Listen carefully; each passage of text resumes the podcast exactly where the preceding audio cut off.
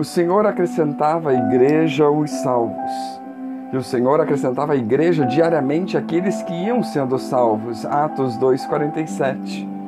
Estamos com mais de dois mil anos do início da igreja. Se por um lado nos sentimos alegres pelo progresso espiritual que podemos constatar entre muitos irmãos, por outro lado devemos nos sentir mais responsáveis por alguns que se mostram fracos e inconstantes. Preocupa-nos também o lento crescimento da igreja em nossos dias. Sabemos que o crescimento da igreja é obra de Deus e não o resultado do trabalho humano das pessoas. Entretanto, se nós desejamos que o Senhor acrescente pessoas à nossa igreja, se faz necessário que nós sigamos o exemplo da igreja primitiva em seu dia a dia, a qual serve de modelo para nós. Primeiro, eles estavam cheios do Espírito Santo. Notemos que o grande crescimento da igreja primitiva se deu após o dia de Pentecostes, quando todos foram cheios do Espírito Santo. A primeira exigência para crescermos individualmente e como igreja é sermos cheios do Espírito Santo. Nós precisamos de uma experiência real e duradoura com o Espírito Santo. Necessitamos renovar nossa experiência com Ele diariamente, exercitar os dons e manifestar o fruto do Espírito Santo. É somente através da manifestação divina e de nossa cooperação com ela que o Senhor acrescenta à igreja aqueles que iriam ser salvos. Precisamos evidenciar mais a obra do Espírito Santo. Necessitamos ser mais santos e menos pecadores, mais luz e menos trevas, mais maduros e menos criancinhas, mais nós e menos eu, mais de Deus e menos do mundo, e só assim Deus acrescentará novos crentes à sua igreja.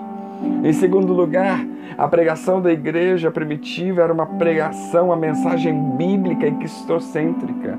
Após estar cheio do Espírito Santo, Pedro e os demais apóstolos não se prenderam a fábulas, mexericos ou discussões filosóficas. Antes, passaram a pregar a palavra de Deus com ênfase no fato de que Deus em Cristo reconcilia o mundo consigo.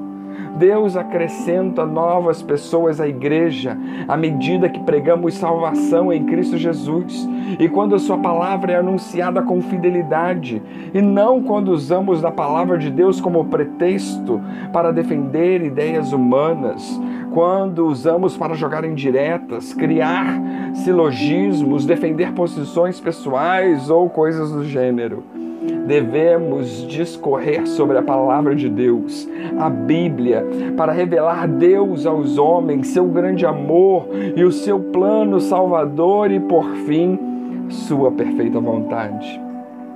Em terceiro lugar, a igreja primitiva era perseverante no Evangelho. Deus exige de nós perseverança. O cristão oscilante e inconstante, além de prejudicar a si mesmo, cria dificuldade para novos irmãos. Devemos perseverar no amor, na doutrina, na comunhão, no partilhar da ceia do Senhor, na leitura bíblica, nas orações. Podemos constatar muitas igrejas cheias de pessoas inconstantes e isso nos preocupa. Sabemos que todos têm problema, Porém, fugir deles não os resolverá. Precisamos enfrentá-los, levá-los a Deus em oração e transformarmos-nos a cada dia à semelhança de Cristo Jesus. Só assim o Senhor acrescentará novos crentes aos irmãos já existentes. Em quarto lugar, havia na igreja primitiva um profundo temor a Deus. Existem pessoas que têm mais medo do mal e de Satanás do que temor a Deus. Temer a Deus é amá-lo, respeitá-lo, reverenciá-lo, obedecê-lo em tudo. O temor a Deus é o princípio da sabedoria e quando tememos a Deus, nós o servimos com devoção e ele edifica a sua igreja. Em quinto lugar, a igreja primitiva mantinha-se unida. Diz a Bíblia que todos os que criam estavam juntos e tinham tudo em comum, Atos 2,44. Devemos ser unidos apesar de sermos diferentes.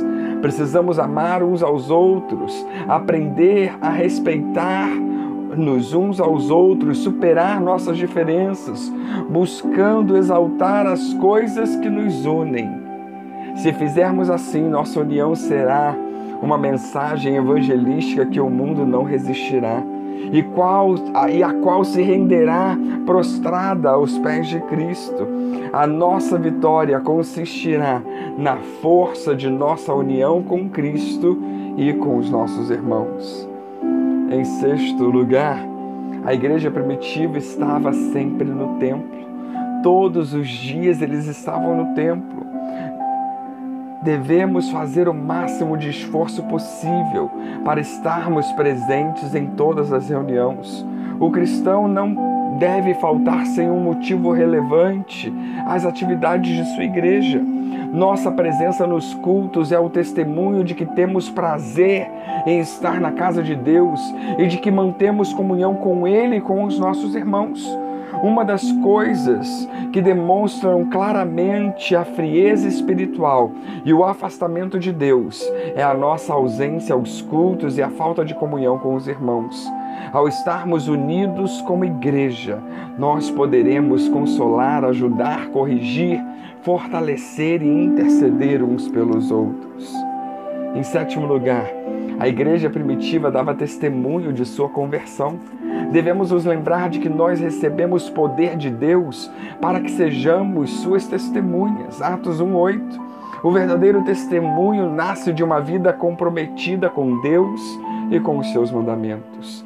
Só podemos testemunhar a respeito de algo que vimos, experimentamos e vivemos. Por isso é necessário lembrarmos que as atitudes valem mais que palavras.